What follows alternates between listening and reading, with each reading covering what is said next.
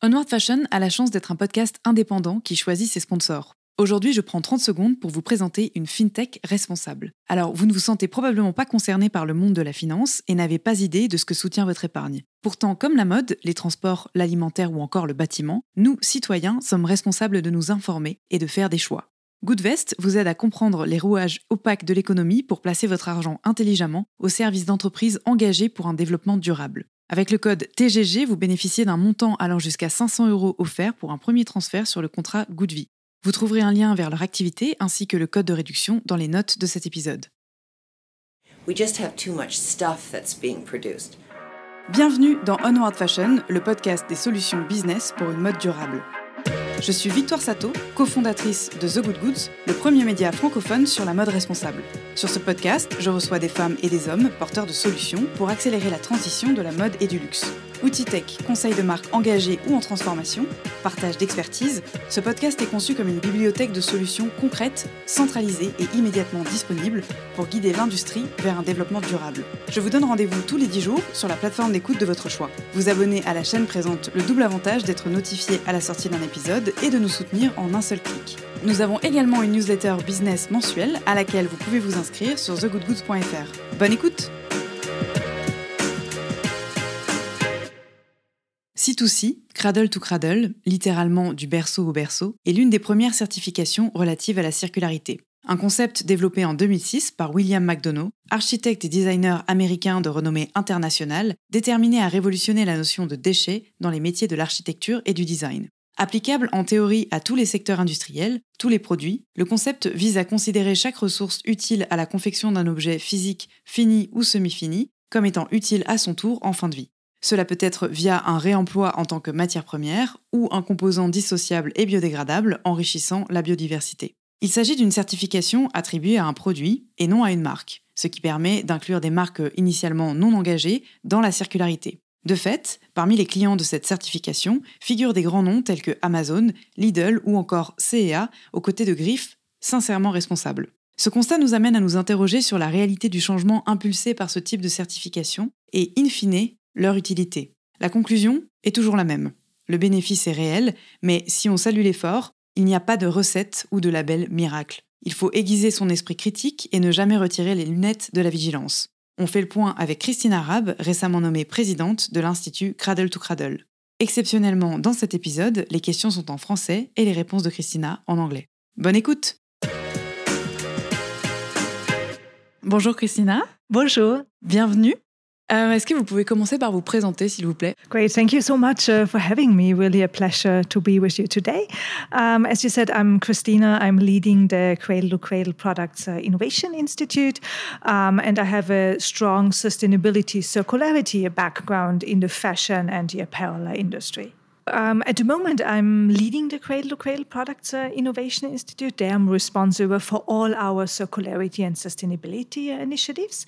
And my own background goes uh, far back 20 years uh, when I started my journey in environmental sustainability. So I studied uh, chemistry basically and uh, started to work on environmental best practices and then worked for a variety of sustainability consultancies and agencies where we looked at making products and supply chains more sustainable.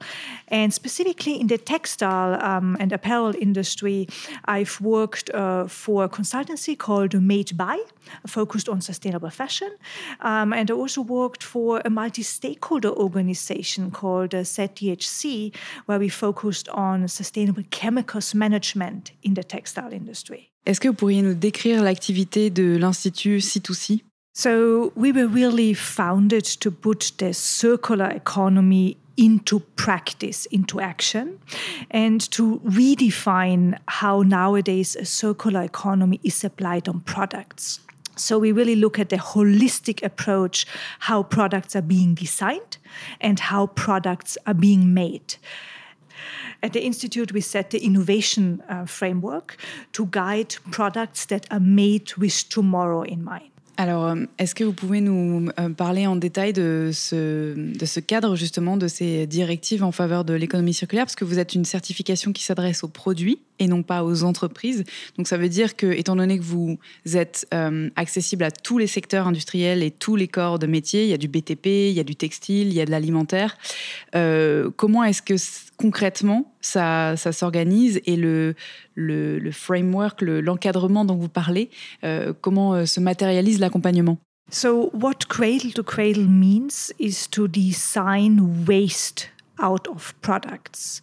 So, to make uh, products that, in the ideal case, retain their value and can be indefinitely cycled uh, in a circular economy.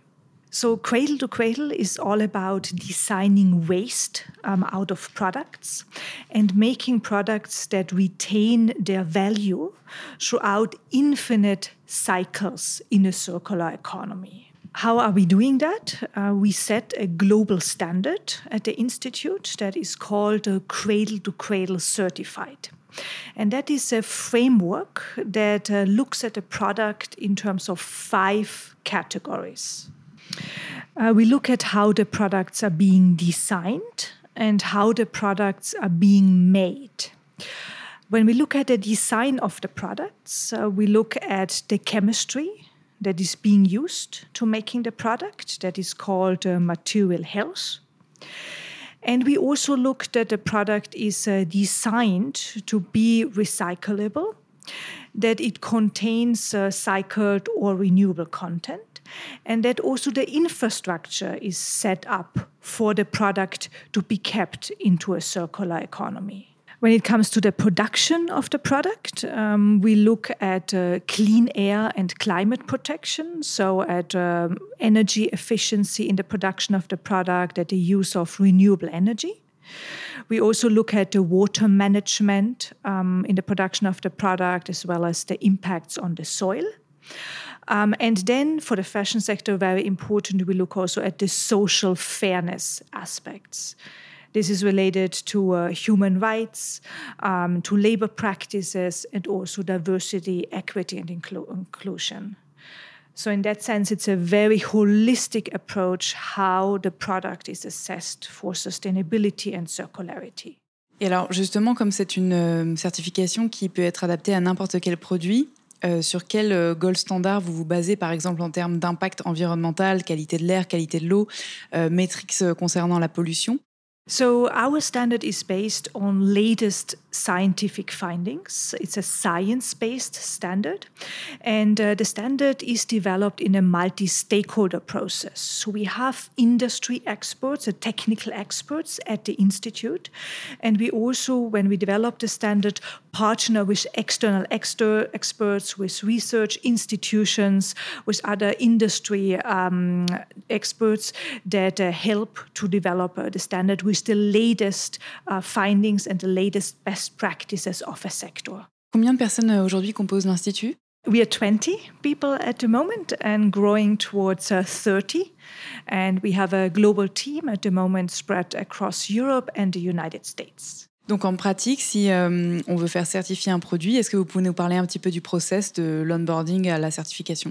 So typically, the process starts with uh, the company first understanding about the certification. So we typically train and educate the company to understand the five categories of the certification.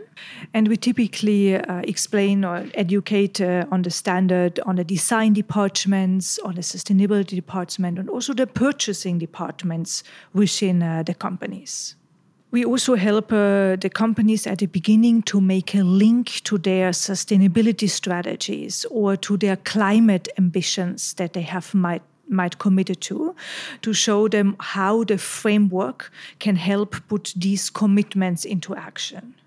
In the next steps, uh, the companies would decide on the product categories that they would like to certify and also identify the right suppliers in their supply chains to work with to do the product assessment and the product optimization. The companies and their suppliers uh, then work with uh, external parties. They are called assessors. And these assessors help to collect uh, the information for the product uh, standard. Uh, and they also help the companies to improve in our framework. And the institute issues then the product certification. Uh, product certification uh, is given across four levels. So bronze, silver, gold, and platinum, with platinum being the highest achievement level in the certification. Là, on parle de certifier des produits qui sont déjà euh, conçus par l'entreprise et potentiellement améliorables. Est-ce qu'on peut euh, faire intervenir euh, la certification en amont de la conception et co-créer finalement avec l'Institut C2C un produit pour qu'il soit le plus circulaire possible? Yeah, so co creation is really a key part uh, of achieving a cradle to cradle certified product. So the brands typically work very closely with uh, suppliers, suppliers of fabrics, suppliers of uh, components like fibers or trims, for example, and also with the chemical suppliers. So each step of the value chain needs to be really involved in the optimization process in order to achieve a certification of a final product. So it is all about uh, co creation, uh, co innovation, and a collaboration across the supply chain. Qu'est-ce qu'il en est de la fin de vie? Puisque quand euh, donc cradle to cradle signifie du berceau au berceau, euh, on comprend que le concept c'est de rendre un produit circulaire, donc soit de réutiliser des composants euh, à sa fin de vie, soit de faire en sorte qu'ils soient biodégradables et qu'ils enrichissent euh, le, la biodiversité. Euh, est-ce que vous avez un, un suivi et comment est-ce que vous faites justement pour mettre en place ce suivi sur le produit qui est certifié au sein d'une entreprise? Yeah, end of life is a very important part um, of our certification. Um, first of all, companies are encouraged to extend the lifetime of their product. That is an important component. Second, uh, they are also requested in the certification to set up the infrastructure to take the products and the textiles back. So that could be, for example, take back schemes um, at their stores, but it could also be a, collaboration with their suppliers to actually introduce the used uh, garments or products again uh, into the cycle to make new products of it. Est-ce que vous avez euh, à un moment donné un, discours sur la quantité de produits que fabrique euh, une entreprise? Parce qu'on sait que la problématique principale, c'est pas tant euh, le remplacement des matières ou le raccourcissement des circuits que la, quantité finalement de déchets qu'on génère et de nouveaux produits qu'on fabrique. et dans le cadre de la circularité, on essaye généralement de pousser les entreprises à créer plus de valeur économique sans pour autant produire davantage de produits physiques. Um, so, a, a, big approach in Cradle to Cradle is on the one hand to introduce materials and fabrics and product in a cycle that can in the ideal case be endlessly cycled so that no new production with new raw materials would be required. That is really the the highest achievement level in cradle to cradle that you can use the existing product, let's say a jacket, for making actually a new jacket out of this so that no new resources are used but that the existing resources in the cycle uh, can be can be drawn upon. And also what the cradle to cradle um, certification uh, demands is that there are longer term relations with the suppliers. So typically, companies select suppliers that have the longer term mindset, that have the innovation capabilities, and that often helps to um, you know have the longer relations and uh, not to have the, the topics of uh, overproduction necessarily, but have more steady collections that are being uh, put forward in the market. Alors, parmi les entreprises de mode et cosmétiques qui ont une gamme certifiée C2C, euh, on trouve par exemple des marques euh, engagées euh, à la racine, comme Henry Rose, mais des marques également qui sont un peu plus décriées, comme H&M, CA, Lidl, par exemple. Comment est-ce que vous faites pour vous assurer que cette certification soit utilisée en effet pour les produits concernés et non pas comme étant une certification de marque, c'est-à-dire une forme de greenwashing? So we have uh, different approaches uh, in the program um, of Cradle to Cradle certified. We have companies that start with a particular product line that they get certified to learn from it. Um, and then they scale the certification across a variety of product categories. So they start with one product category and then typically they scale across the assortment.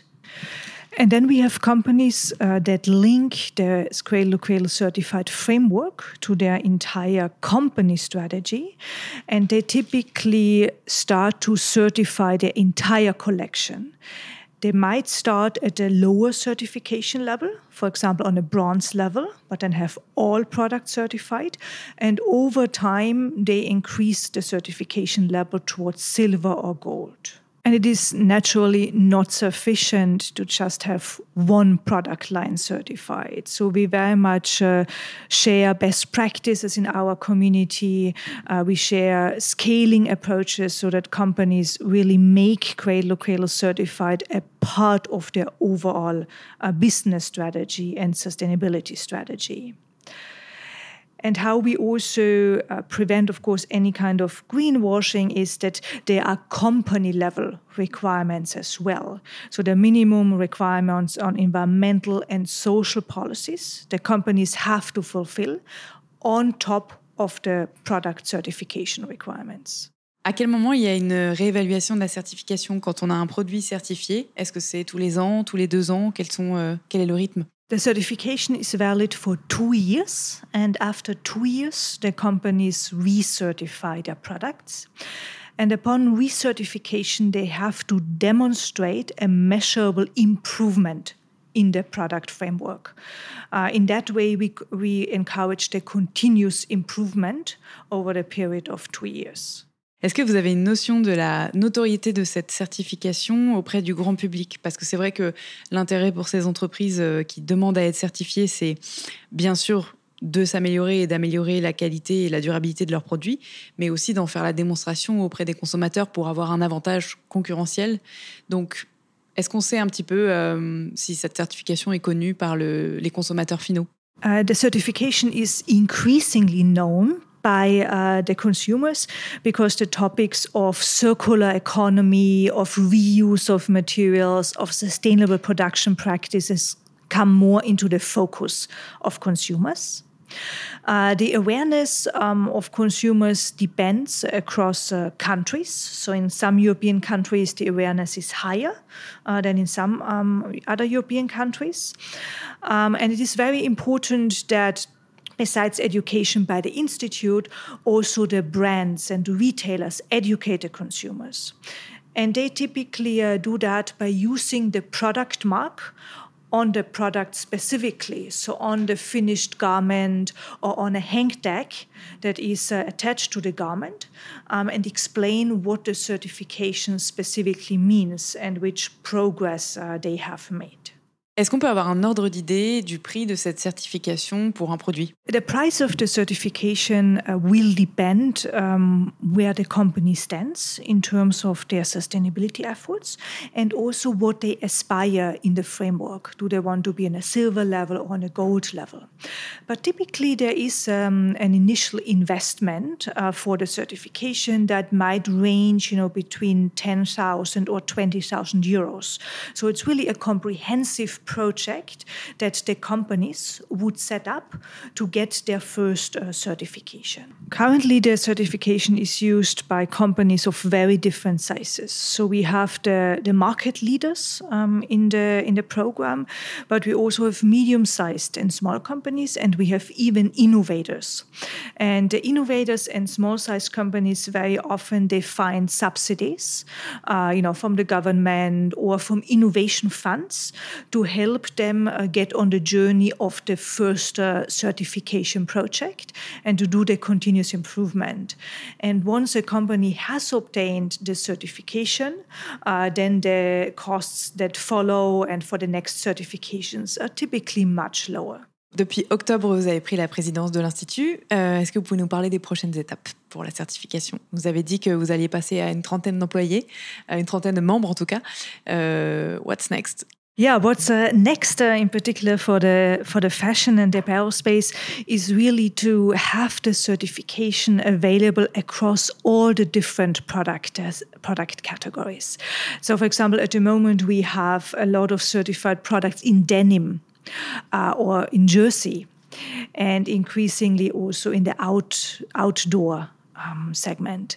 But we would like to see the certification in the premium and in the luxury uh, segment, as well as in sportswear and also in footwear. So that is one big ambition we have to make the certification more accessible across all the different uh, apparel products that are out there. Très bien, on va passer le message aux marques euh, de luxe euh, et aux autres marques de mode qui nous écoutent. Merci beaucoup, Christina. Merci beaucoup. It's really a pleasure to, to be here with you today. Merci pour votre écoute. Si vous êtes encore là, c'est peut-être que vous avez appris des choses et apprécié cet épisode. La meilleure façon de nous le faire savoir, c'est de partager ce podcast sur vos réseaux, par email ou de bouche à oreille, et de laisser un commentaire iTunes 5 étoiles, ainsi que de vous abonner à la chaîne sur la plateforme d'écoute de votre choix.